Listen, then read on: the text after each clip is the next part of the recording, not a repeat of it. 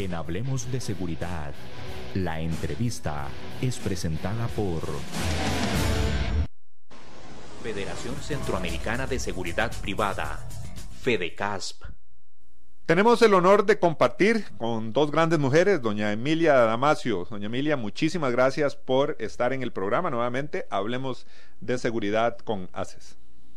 Buenos días, encantada de nuevo estar con ustedes y estamos aquí listos para poder compartir con la colega y, saber y conocer, perdón, todos los eh, pasos que se siguen dentro de la seguridad privada en su país, la normativa, eh, todo el conocimiento que pueda tener y hacer una comparación y, ¿por qué no?, aprender mutuamente y poder, eh, dentro de este montón de información que podemos obtener, mejorar en el ámbito de la seguridad privada en cada uno de nuestros países doña, Emilia. Doña Lucil, muchísimas gracias allá desde República Dominicana, este, conectados para conversar con toda la audiencia de su programa Hablemos de Seguridad con ACES. Doña Lucil, muchísimas gracias por estar con nosotros en esta mañana. Gracias a ustedes por esta invitación tan especial. Para nosotros es un gusto compartir con ustedes y con colegas tan interesantes. Emilia, ha sido muy interesante conocer de ti. Estoy muy entusiasmada de esta conversación que vamos a tener. Muchas gracias igualmente, claro que sí. Doña Lucil, cuéntenos un poquito más de su trayectoria allá en la República Dominicana y cómo se involucra usted en el tema en el tema de la seguridad y específicamente podemos hablar también del tema de la seguridad privada. Bueno, pues eh, eh, personalmente eh, mi familia es propietaria de una empresa de seguridad eh, que tiene 46 años en el mercado nuestro y eh, hace 25 años aproximadamente eh, entré a la empresa, pero desarrollando todo lo que era la parte de seguridad electrónica en un emprendimiento propio que se llama Alarma 24. entonces, a partir de, con el concurrir del tiempo, fui asumiendo eh, posiciones en el área de operaciones y de, y de negocios de la empresa. Saqué mi certificación CPP, eh, que es una certificación que hace ASIS Internacional, y me fui preparando en el ámbito de la seguridad privada eh, y bueno, hoy en día estoy de presidente de la empresa.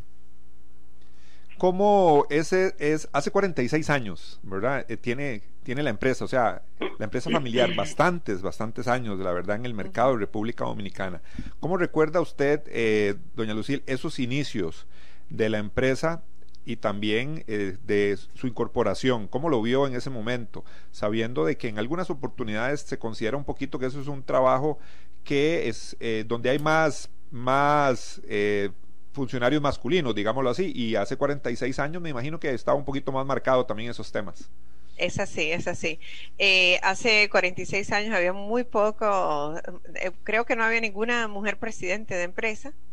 Eh, eso con el tiempo fue ha ido evolucionando en nuestro país, pero ¿cómo, ¿cómo, le explico? En el caso nuestro, mi madre trabajaba junto con mi padre, como dije, era una empresa familiar, aunque el presidente de la empresa era él. Y pues el ejemplo de trabajo de ambos eh, fue una empresa muy pequeñita, eh, apenas tenía cuatro guardianes cuando ellos la, iniciaron y hoy en día pues somos la principal empresa de seguridad eh, en el país, empleando más de 2.500 personas. Entonces fue algo muy gradual, pero, pero bueno, creo que la preparación, las mujeres que, que se preparan y hacen el trabajo, ¿no? De, leer, aprender, estudiar y trabajar eh, y tomar la experiencia. Cuando hay una oportunidad se le da se, le da cabida porque tú eres la más preparada para el trabajo. Así es, y tenemos otro claro ejemplo también, doña Emilia, que doña Emilia incursionó, también trabajó muchísimos años en el organismo de investigación judicial y también eh, es una persona muy capacitada en diferentes ámbitos de la investigación inclusive negociadora de, policía, y tuvimos la oportunidad de compartir en algunos trabajos eh, y ver su profesionalismo desde esa parte de la negociación. Doña Emilia, qué interesante es ver a doña Lucil, ¿verdad? Una empresa tan grande allá en República Dominicana y al manejo de, ella. Claro, eh, ahora que comentaba doña Lucía el tema de los inicios de su empresa, me hace recordar aquí en Costa Rica cuando también se iniciaron algunas empresas con poquitos funcionarios. Eh, recuerdo bien que incluso como que no había mucha fe, ¿verdad?, en contratar personal para seguridad privada.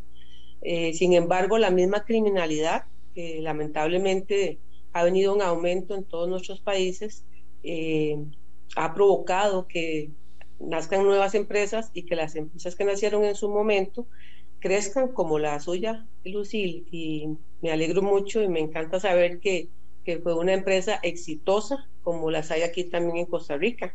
En mi caso, como bien lo dice el compañero Juanel, que eh, tuve la eh, bendición de tener muchos años trabajando en el organismo de investigación judicial y de ahí que obtuve mucha capacitación relacionada con la seguridad, con la seguridad a nivel gubernamental y que por supuesto tiene muchísima relación y mucho vínculo con el tema de seguridad privada, eh, porque tiene un mismo fin.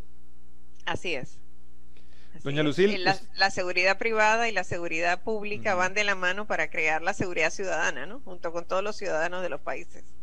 Doña, Doña Lucil, usted tuvo la oportunidad o la visitaron de la revista Forbes también para hablar de su trayectoria y toda su carrera empresarial en este tema de la seguridad privada. ¿Nos podría contar un poquito sobre esa entrevista? Eh, bueno, eh, la verdad es que fue muy interesante eh, esa oportunidad de conversar con la revista Forbes porque pudimos presentar la seguridad privada en la parte empresarial, ¿no? Lo que significa en creación de empleos, en lo que significa en aportes al fisco y a la economía a través del pago de las nóminas. Y la seguridad privada en toda la región es un gran generador de empleo. Eh, la revista Forbes eh, eh, le hacía mucha curiosidad que una mujer dirigiera no solo una empresa con, la cantidad de personas que manejamos nosotros, la mayoría hombres, sino también que estuviera al frente de la Asociación de Empresas de, Dominicana de Empresas de Seguridad. Y decía cómo una mujer aporta a la seguridad privada. Y bueno, la mujer eh, eh, para mí es muy importante y algo que estamos haciendo como empresa es que nos hemos unido a la iniciativa de paridad de género para impulsar que más mujeres entren a nuestro sector. ¿Y por qué eh, estamos mirando esto? Pues porque la mujer viene, y usted lo sabe, doña Emilia, con unas habilidades que son favorables a la prevención. Digo que todo el que es mamá sabe perfectamente bien analizar riesgos rápido y tomar decisiones eh, que prevengan situaciones de peligro. Y aparte también la mujer eh, tiene una gran capacidad de conciliación pacífica. Eh, no todas las mujeres, pero es una tendencia bastante marcada ¿no? en, nuestro, en nuestro sexo. o en nuestro género, ¿no? Porque ya no se dice sexo, se dice género.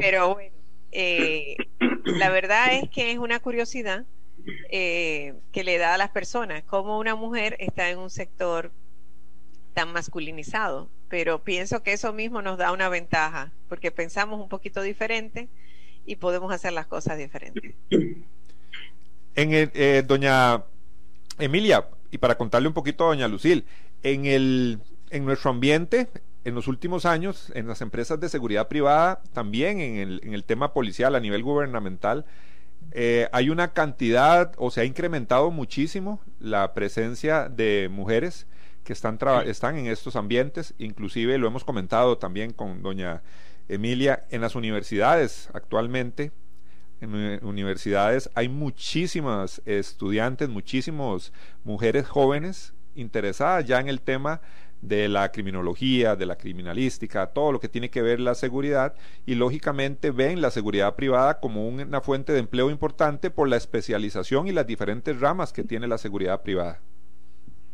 Claro, en algún momento también comentamos en otro programa el tema del, machismo que se ha ido, perdón, estoy un poquito afectada la garganta, que se ha ido eh, minimizando, por llamarlo de alguna manera, y ha permitido, como bien lo dice Lucille, que se incorporen mujeres con ese interés de poder eh, hacer un papel eh, más que excelente por su capacidad de mamá, como lo comenta, que nos inspira a llevar las situaciones con más tranquilidad, con más conciliación, para evitar que se, se, maximice, ¿verdad? O que se complique. Eh, ha sido un poco difícil, pero se ha logrado y como bien dices, eh, vemos que muchas mujeres están sumamente interesadas en estudiar algún, alguna profesión que tenga vínculo con el tema de seguridad, ya sea nacional, a nivel gubernamental o eh, seguridad privada. Y lo mejor de todo es que hemos demostrado que eh, somos muy buenas en, esa, en esos puestos. ¿Cómo es la situación en República Dominicana, doña Lucil? Cuéntenos sobre esa integración de la mujer en el campo laboral en el tema de la seguridad.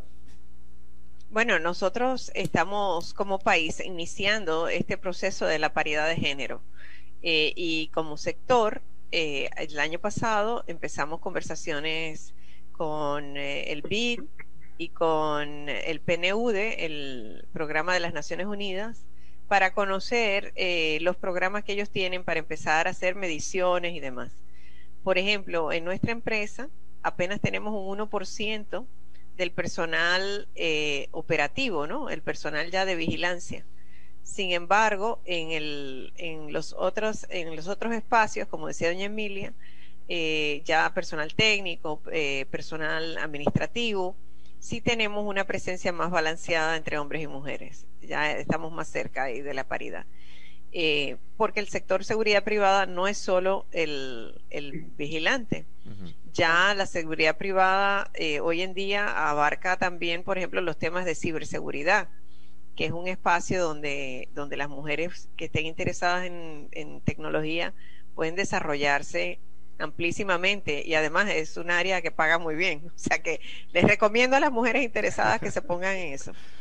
Eh, pero, pero sí, eh, aquí estamos incipientes en esa, en esa parte. Creo que Costa Rica, que tiene más años en ese tipo de iniciativas, posiblemente esté más avanzado. También en la parte de seguridad pública se están haciendo esfuerzos para promover a, las mujeres eh, policías y militares e irlas preparando a través de programas de liderazgo para eh, ir asumiendo posiciones eh, mayores de mayor rango dentro de las organizaciones. Doña Lucil, ¿cómo, ¿cómo nace la Asociación Dominicana de Empresas de Seguridad? ¿En qué momento y también en qué momento asume usted la presidencia? Bueno, la asociación nace en los años 80 eh, a raíz precisamente, como decía doña Emilia, de un crecimiento del sector eh, que se empezó a dar con el crecimiento económico que, ha ido experimentando República Dominicana desde ese momento y, de manera bastante eh, eh, consistente a través de los años. nuestro país ha estado creciendo hasta la pandemia a ritmo de, de 6%, 9%, dependiendo del año. Y claro, la economía va de la mano, la seguridad es necesaria en un comercio seguro. Eh, y para poder crecer una economía hace falta que haya seguridad. Eh, los empresarios en nuestro país, el 83% eh, está considerando la seguridad privada como su principal inversión en seguridad y que es lo que más le funciona. ¿Por qué? Porque el empresario privado, aún en países muy organizados con pocas incidencias de criminalidad, eh, debe y desea invertir en su seguridad privada porque es algo que obedece a su plan de trabajo y gestión de riesgo en el, en el quehacer de su, de su negocio. O sea, nosotros somos parte integral de su plan de continuidad de negocios y, pues eh, se, hace, se hace muy natural nuestro encaje dentro de, de su organización empresarial. Esa es por la parte de los clientes. En cuanto a, eh, el momento que asumo, hace cuatro años, asumí la presidencia de la Asociación de Empresas de Seguridad Privada y eh, pues hemos estado trabajando mucho para que se haya, eh, se desarrolle aquí en el país un proyecto de ley de seguridad privada que no solo eh, trabaje la parte de la tutela de, del Estado sobre las empresas, sino también que fomente el sector y el crecimiento en el sector, pues por su gran capacidad multiplicadora eh, en, el, en, el, en la economía a través de empleos, a través de, de la derrama ¿no? a, los dependientes de, de, nuestro, de nuestro personal eh, y, por su importancia crítica con la, el aparato productivo nacional. Doña Lucil, eso es un tema importante. ¿Cómo, cómo cuesta o ha costado en Costa Rica, ha pasado eh, es, un, es un ejemplo que tenemos nosotros, de cómo incorporar todo el tema de gestión de riesgos, de cómo incorporar lo que es la seguridad privada como un elemento fundamental para el desarrollo de un negocio, para su seguridad, para la continuidad del negocio ante alguna emergencia, sobre el, tema de esa necesidad de seguridad privada. Y siempre lo mencionamos, se considera la seguridad como un gasto y ha costado que, entendamos que esto es parte de todo un proceso de desarrollo de un comercio, no es un gasto. ¿Tienen ustedes el mismo problema ya en República Dominicana o a nivel cultural se ha integrado más fácil esos conceptos de la importancia de la seguridad privada? No, siempre, siempre la seguridad privada eh, eh, obedece a un proceso de licitación, ¿no? Nuestros clientes licitan los servicios y, eh, y obviamente el factor precio es eh, o sea, es economía, ¿no? Eh, eh, economía en libre mercado. el factor precio siempre va a tener un, peso. Sin embargo, yo, yo siento que en nuestro país también hay muchos empresarios con conciencia de que la, la seguridad que tú contrates no debe generarte inseguridad.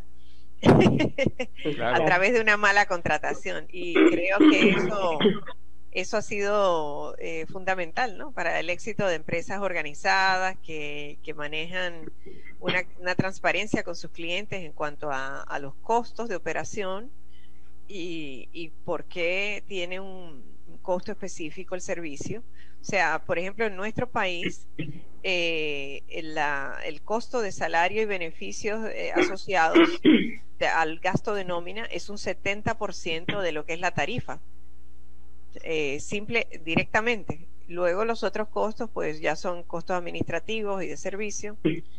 Eh, y claro, es, un negocio, no, no es un servicio público. Necesitamos tener margen eh, también nosotros. Claro. Pero, pero siempre es, es, un, es un balance, ¿no? Los empresarios vivimos en el balance entre, entre dar lo mejor que podemos a nuestro cliente con la mayor precaución, usando un sistema de gestión de riesgo, eh, dándole lo que realmente necesitan y no más, eh, para que les sea costo efectivo a ellos, pero eh, a la vez también tenemos que tener en cuenta nuestro, pues, nuestro propio interés económico en hacer este tipo de negocio. Doña Emilia, en nuestro país ha costado, ¿verdad?, generar esa cultura en el tema de la seguridad y el tema de la seguridad privada.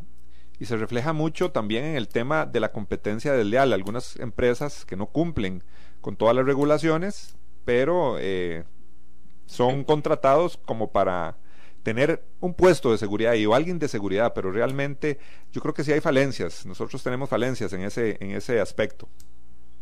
Correcto, sí, como bien lo decía Lucille, el costo-beneficio a veces no es tan bien apreciado, ¿verdad?, por el cliente.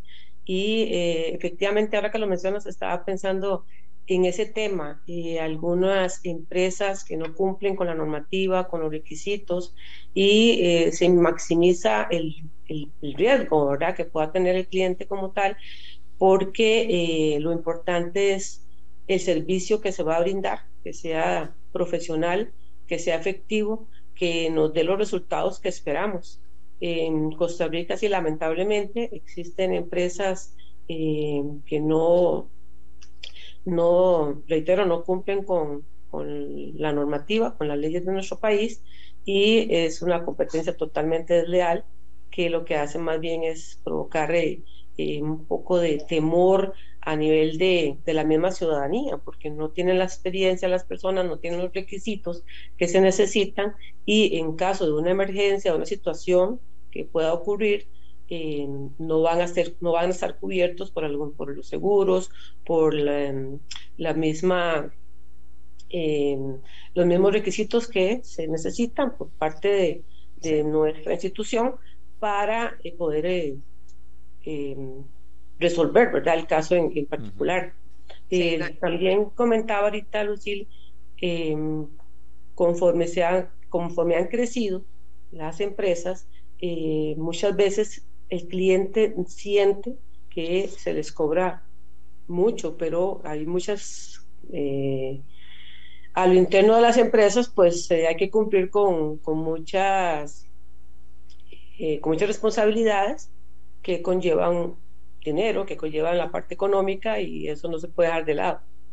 Claro, eh, sí quiero aclarar que en República Dominicana también existe mucha competencia desleal en el sector y hay muchísima informalidad. Aquí en nuestro país apenas uno de cada tres vigilantes está en el sector formal el resto es informal, eh, que parece, algunos pueden hasta parecer compañías formales, pero no lo son, eh, porque no están registrados adecuadamente, no están cumpliendo con, con los pagos de seguridad social, los salarios adecuados, nada de eso.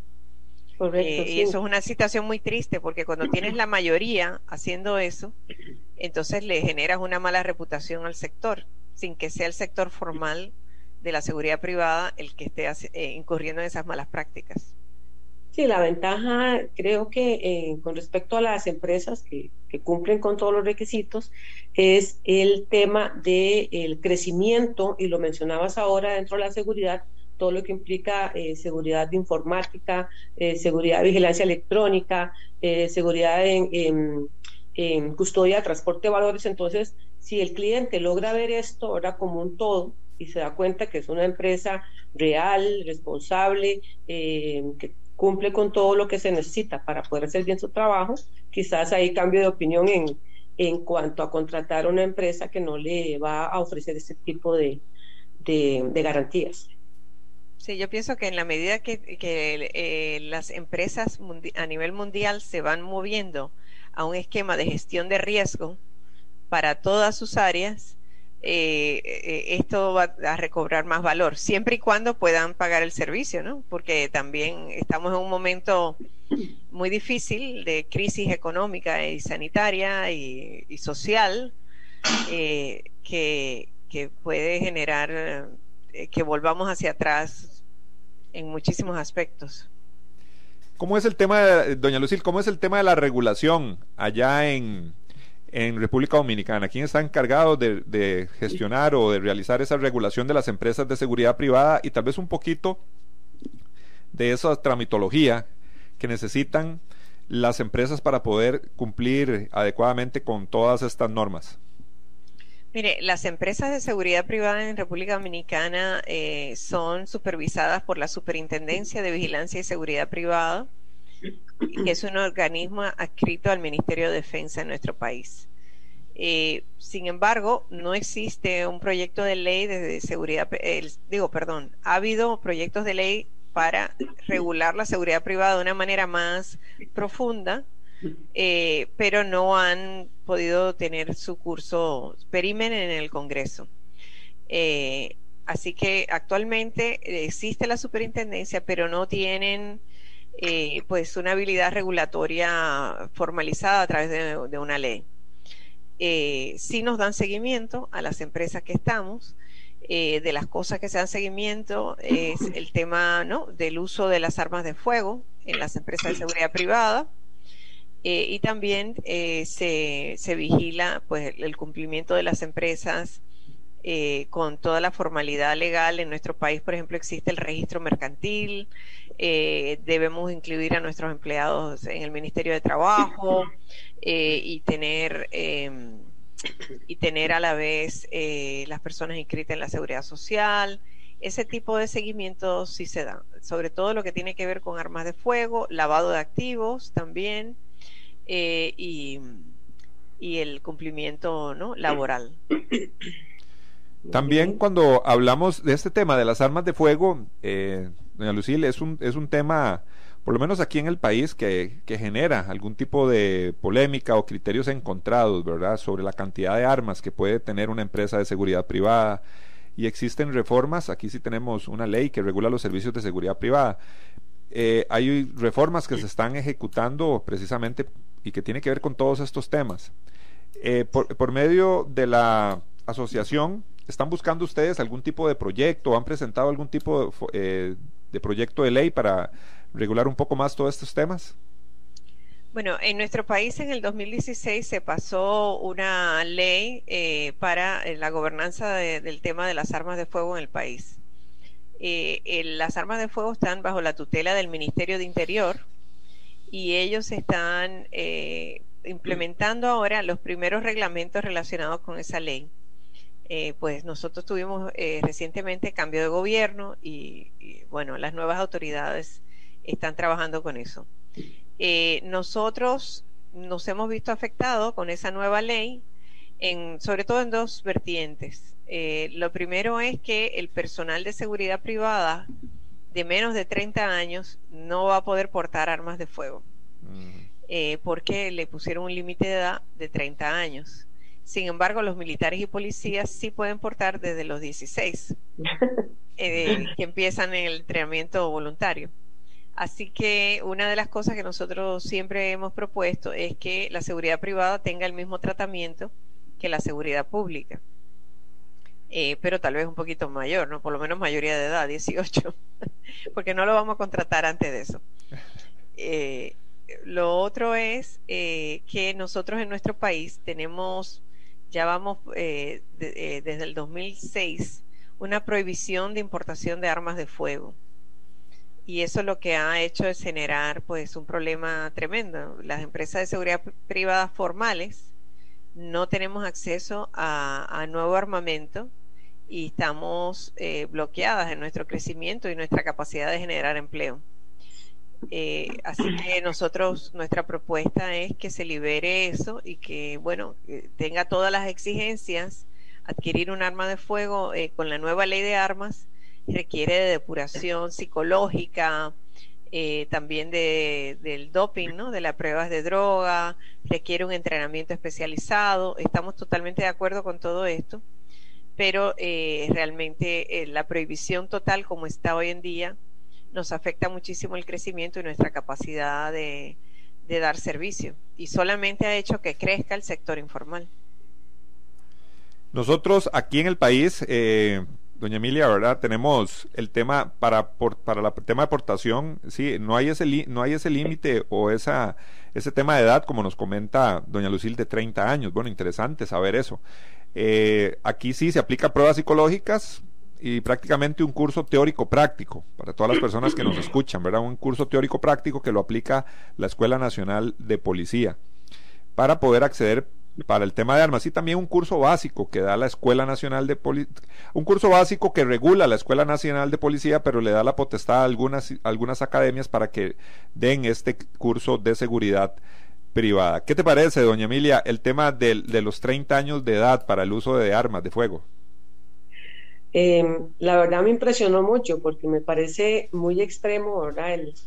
El, llegar a un tope tan alto y como bien lo decía Lucil, si, si a nivel de seguridad nacional es posible que puedan usar y manipular un arma con menos edad, y como bien lo dice ella, la idea no es llegar a, hasta ese punto, pero al menos contar con la mayoría de edad para que los funcionarios, perdón, o colaboradores de las empresas puedan tener su, su herramienta, ¿verdad?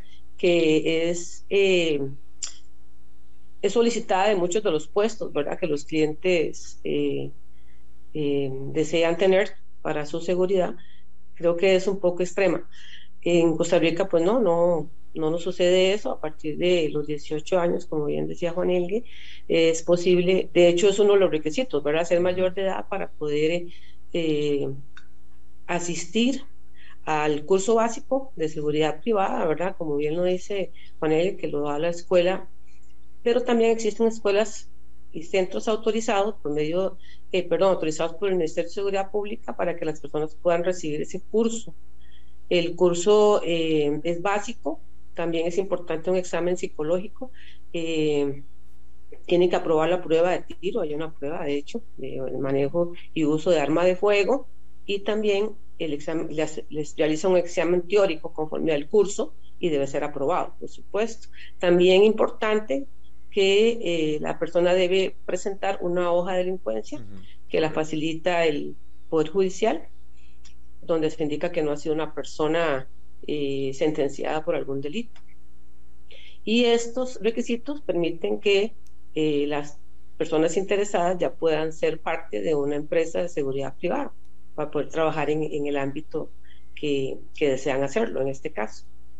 Pero sí es interesante, como lo comentas, el extremo en cuanto a la edad, porque no sé eh, con qué criterio escogieron esa, esa edad tan alta, pienso yo, ¿verdad? Porque por el contrario, entre más joven sea, creo que puedes tener creo que puede tener mayor posibilidades de, de, de poder usar un arma de fuego y conforme al tiempo pues va mejorando su, su habilidad. ¿No? Y también y también con el tema de empleabilidad, porque si no, se, no puede usar un arma de fuego hasta los 30 años, también está reduciendo esa posibilidad de empleo. Y sabemos Así que en es. temas de seguridad es, es, importante tener personal joven, ¿verdad? En buen estado físico, todo eso es importante. Otra, claro. otro, otro elemento que, me, que mencionó doña Lucil, que nosotros no lo contemplamos, es la prueba de doping, Emilia. Correcto, es correcto, eso es importantísimo. Hoy en día eh, es una prueba que para, para mi criterio debería de, de ser parte de los requisitos para poder tener esa tranquilidad de que la persona pues no, no está acostumbrada a estarse drogando con, con algún tipo de, de, de, droga que le pueda más bien perjudicar en, en, un puesto de este, de este calibre, porque la verdad es que la responsabilidad es muy grande y eh, es importante pues que mantenga un, mantenga su salud, su posición, sus conocimientos de la mejor manera, ¿verdad? Con, con, bastante, eh, reitero, con bastante responsabilidad por lo que implica. Hoy estamos conversando con Lucille Hallman. Ella es presidenta de la Asociación de Dominicana de Empresas de Seguridad y también estamos hablando con nuestra amiga doña Emilia Damasio. Estamos hablando de la seguridad privada en nuestro país y también allá en República Dominicana. Llegó el momento de ir a una breve pausa no se despegue y en breve continuamos. El mundo ha cambiado, pero nuestro compromiso no.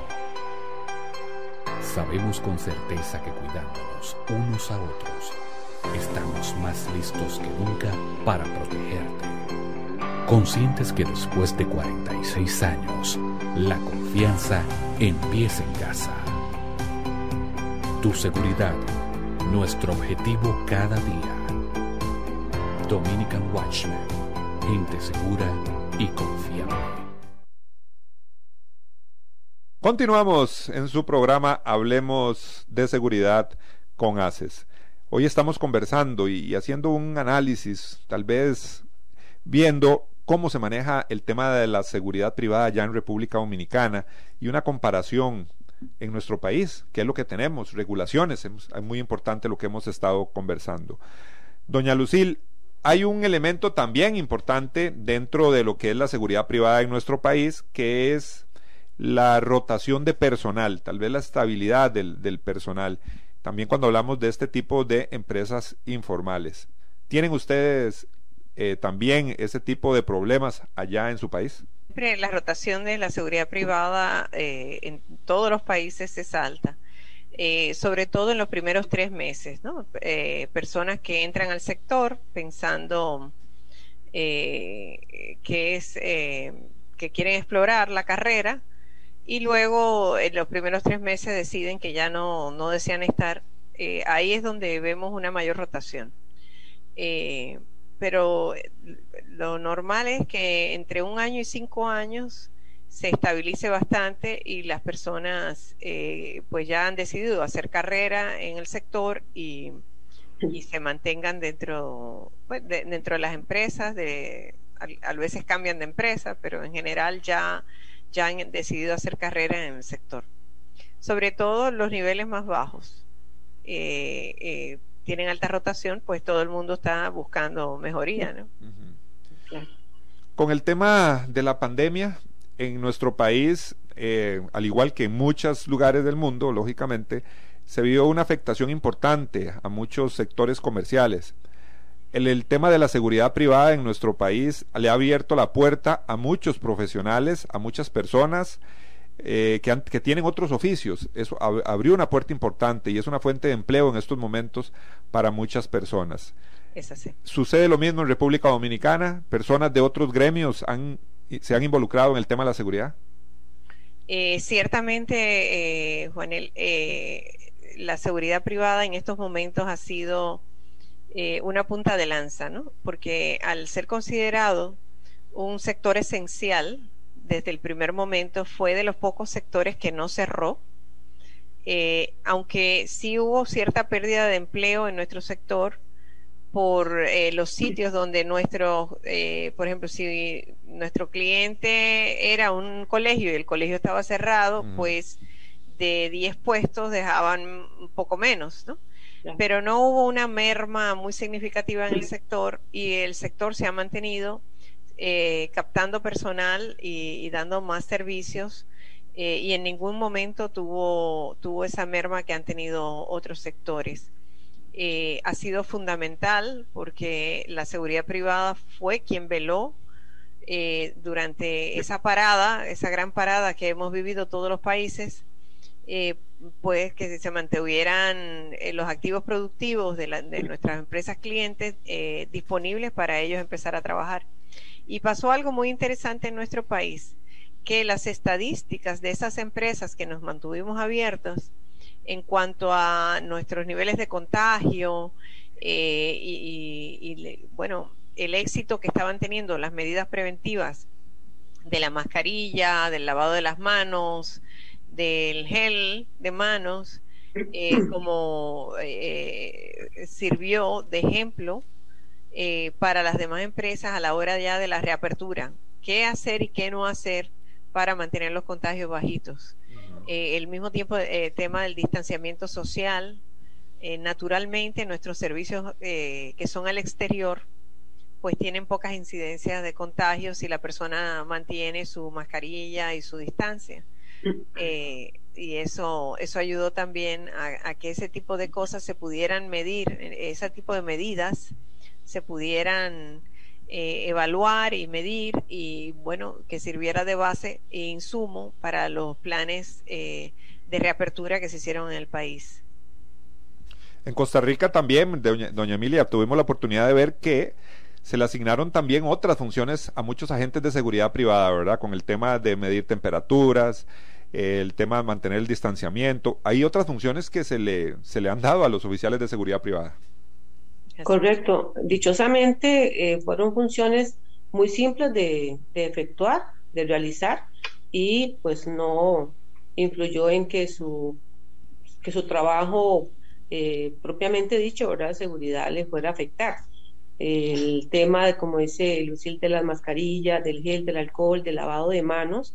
Acá en Costa Rica, eh, por disposición del Ministerio de Salud, en todos los establecimientos se les exigió un lavado de manos, el mismo gel y por supuesto a los ciudadanos y, aquí es donde el, papel del oficial de seguridad eh, fue muy importante, ¿verdad? Que Em, eh, exigieran la obligatoriedad perdón, de utilizar la mascarilla para evitar mayores contagios. Acá también hubo una pequeña disminución, como lo dice Lucille, en algunas empresas en cuanto a, a los oficiales de seguridad por tema de, del cierre, ¿verdad? Sin embargo, eh, no fue tan extremo, ¿verdad? Llegar al 0%, por dicha, para eh, que no afectara tanto a las empresas como tal, por supuesto, y a los mismos funcionarios. Entonces sí hubo una eh, reubicación de puestos y, un estudio, era un análisis de cómo se podía llevar la situación para que no hubiera afectación a ninguna de las personas. Yo quería preguntarle a Lucila, ahora que en algún momento decías el tema de los salarios, de los salarios de los oficiales de seguridad. Eh, en, en, dólares, como para hacer una comparación, sé, ¿cuánto más o menos está ganando un oficial de primer ingreso a, tu empresa? A ver, permíteme calcularlo, ¿no? En dólares. Sí, sí. sí, porque te digo colones, quedamos igual. Muchos se van a querer ir para allá, para República Dominicana. a trabajar. es que le, hago la consulta, Juan Elgue, porque acá, eh, bueno, voy a esperar que ella nos comente para hacer una comparación interesante, ¿verdad? Porque es bonito que la gente sepa y que conozca que, son buenos ingresos, ¿verdad? Que, pueden ser muy importantes para, para un núcleo familiar, que alguno de sus miembros pueda trabajar como oficial de seguridad. Sí, bueno, aquí en República Dominicana el salario base del oficial de seguridad son unos 260 dólares. Eh, y adicional a eso, eh, pues tienen las horas extras y esas cosas que, que se le añaden por el tipo de trabajo que es.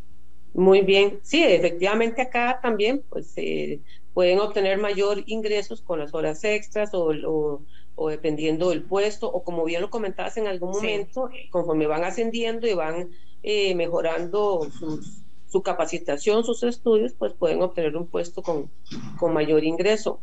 Yo sé que Costa Rica es un país muy caro, yo lo sé porque lo comentan a nivel internacional. Eh, acá el, el, salario base aproximado de un oficial es de 500 de 560 dólares, pero a esto hay que rebajarle los, este, las, el tema de seguros, eh, y otros rubros ahí que, que son eh, eh, por normativa ahora que deben deducirse, pero, pero yo no quiero como que se sienta que allá es más menos ingresos. Yo sé que allá es más barato todo, entonces hay una compensación, ¿verdad? Hay un equilibrio del ingreso conforme a los gastos que puedan tener eh, tomando en cuenta, por supuesto, los precios de, todo lo que requiere una persona. Sí, solo para darte una idea, aquí en nuestro país el salario de un oficial de seguridad de, nuevo ingreso es equiparable al salario también de un oficial eh, de seguridad pública de nuevo ingreso también. Qué bien, excelente. Vamos a conversar un poquito. Un tema fundamental en todo lo que es la seguridad privada es lograr la profesionalización de las empresas de seguridad, que todos los usuarios, que los habitantes de un país consideren y se den cuenta realmente de lo que es la profesionalización que día a día alcanzan los oficiales de seguridad privada. Este tema es importante, Lucil, porque ustedes también pertenecen a la Federación de Empresas de Centroamérica y el Caribe de Seguridad Privada, que están luchando por un, una silla, que están luchando por una silla ahí en el sistema de integración centroamericana, en el SICA. ¿Qué, ¿Qué, podemos hablar de eso? ¿Qué opinión te merece este tema? Bueno, eh, como, como hemos ido conversando, la seguridad privada eh, es una, una pata integral eh, de lo que es la seguridad ciudadana en, nuestros países. O sea, por ejemplo, aquí en nuestro país, los miembros de nuestra asociación son responsables por 82 millones de horas al año de seguridad, eh, de seguridad y prevención. O sea, nosotros al estar en nuestros puestos de trabajo, estamos generando un espacio de disuasión y prevención donde quiera que estamos. Eh, ustedes saben que la seguridad eh, pública también tiene su función de prevención y, de, y sobre todo ya de, persecución al crimen y demás. Pero nosotros tenemos en nuestra región unos flagelos muy especiales, el, flagelo del, narcotráfico, el flagelo de, la criminalidad y el raterismo. Eh, algunos países tienen más o menos eh, incidencia las maras y, otras eh, y otros grupos llamémosle civiles, pero que están armados como si fuera eh, terroristas, eh, o sea, que, tienen su, su, alta afección.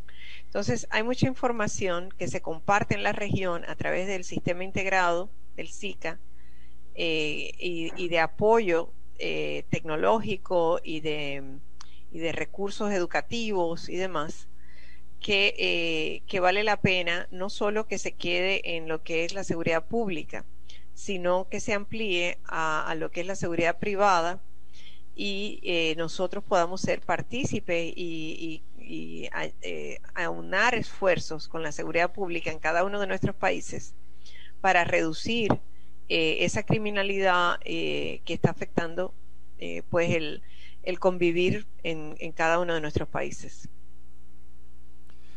Cuando hablamos de el tema, eh, doña Emilia, de ese aporte que da la seguridad privada, hablando también todo lo que nos acaba de comentar Lucil de el tema del SICA, por ejemplo, toda esa información, los servicios de seguridad privada cada vez se integran más a lo que es la labor de seguridad ciudadana como un todo.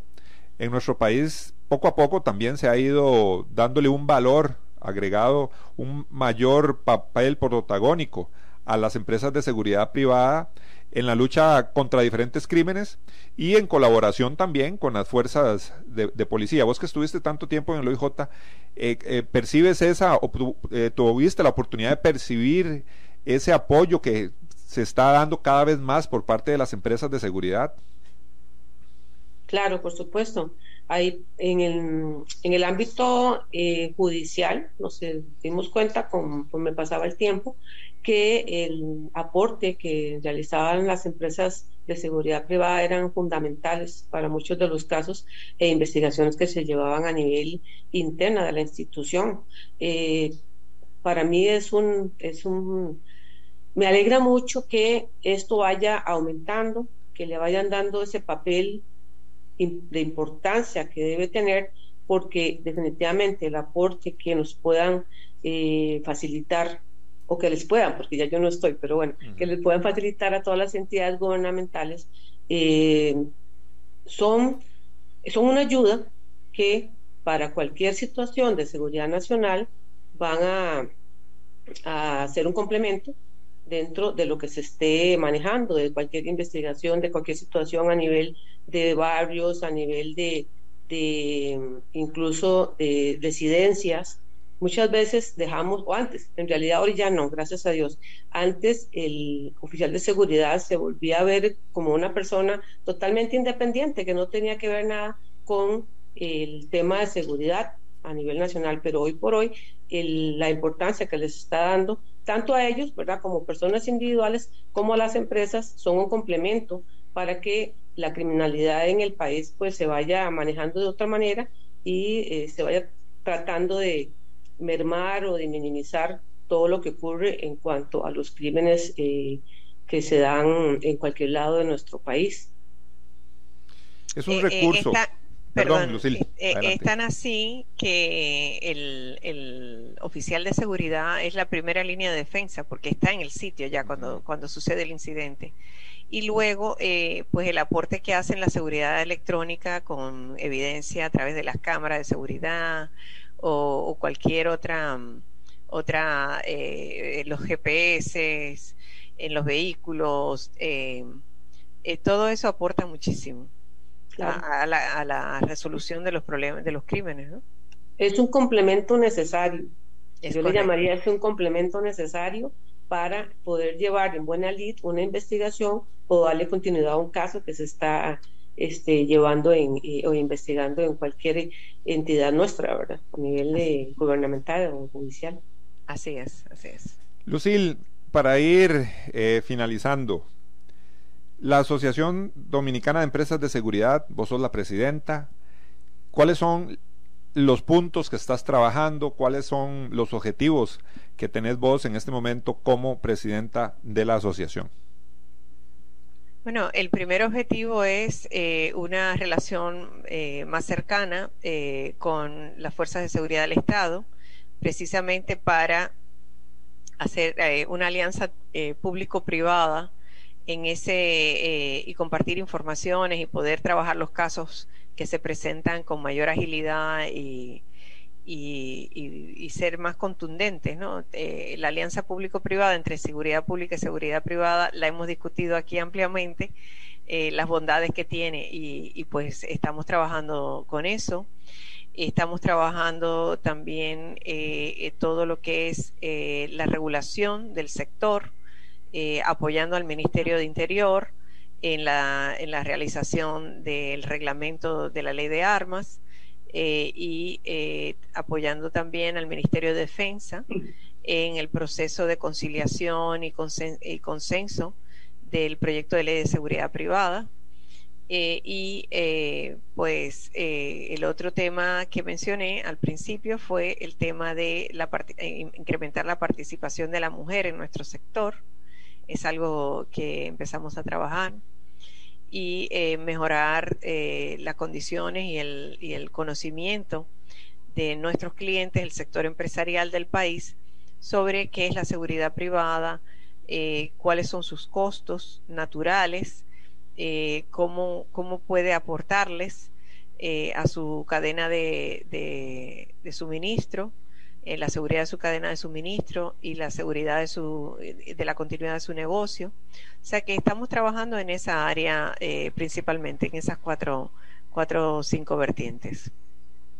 En nuestro país eh, también, nuestro país también, en este momento hay un proyecto de ley en la Asamblea Legislativa donde mencionan o se presentan algunas reformas al tema de la regulación de las empresas de seguridad privada. Es importante, doña Emilia, también, yo creo que un gran reto que tenemos todos los que estamos en el ambiente de la seguridad es el tema de controlar la competencia desleal y dar mayor seguridad a todas las personas, a los usuarios, a los costarricenses. Creo que tenemos que darle nosotros también, desde aquí en nuestro país, darle seguimiento a todos esos proyectos que se generan y están en la corriente legislativa. Es importante darle seguimiento. Claro, claro, la ley de regulación de servicios de seguridad privada, que ya está estipulada mediante la ley 8395, es muy clara en eh, indicar ¿verdad? los requisitos que cualquier empresa deba tener para dar un buen servicio.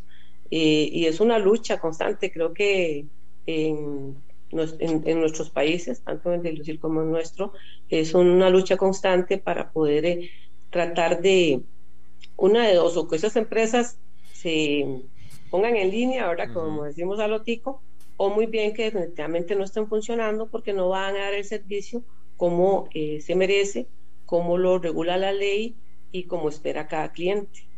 Ahí estamos en esta lucha y sé que juntos, como en todo, ¿verdad? Como un equipo, se pueden lograr eh, las mejores, las mejores, los mejores resultados para el bien de todos los ciudadanos.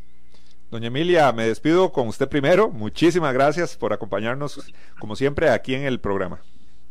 Con mucho gusto y mucho gusto, Lucila, encantada de conocerte, aunque sea por este medio, aquí estamos a la orden y espero que en otra oportunidad podamos conversar nuevamente.